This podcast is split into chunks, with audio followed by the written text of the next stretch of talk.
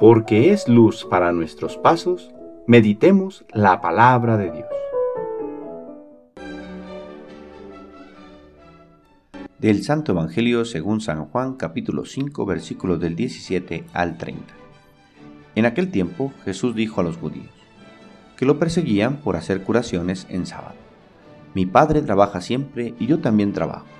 Por eso los judíos buscaban con mayor empeño darle muerte, ya que no solo violaba el sábado, sino que llamaba Padre suyo a Dios, igualándose así con Dios.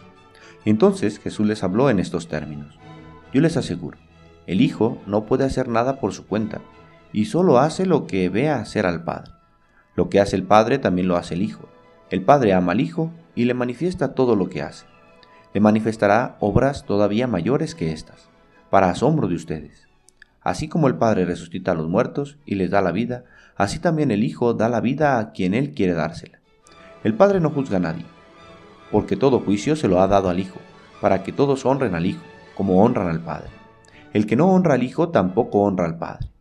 Yo les aseguro que quien escucha mi palabra y cree en el que me envió, tiene vida eterna, y no será condenado en el juicio, porque ya pasó de la muerte a la vida.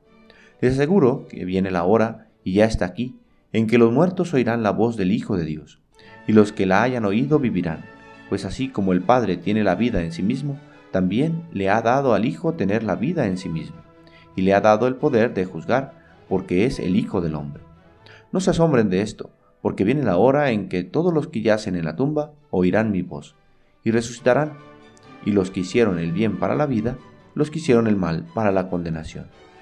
Yo nada puedo hacer por mí mismo según lo que oigo, juzgo, y mi juicio es justo, porque no busco mi voluntad, sino la voluntad del que me envió. Palabra del Señor.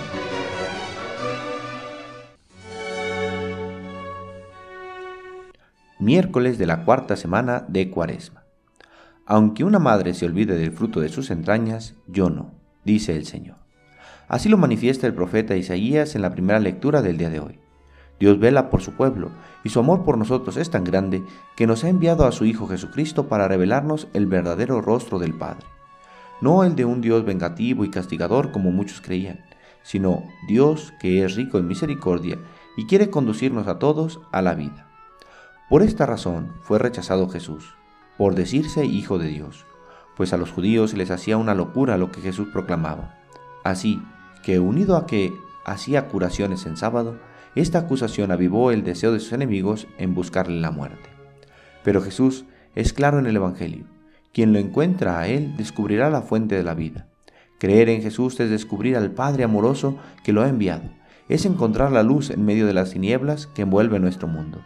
Es revivir la esperanza de que Dios nos llama a una vida bienaventurada a su lado.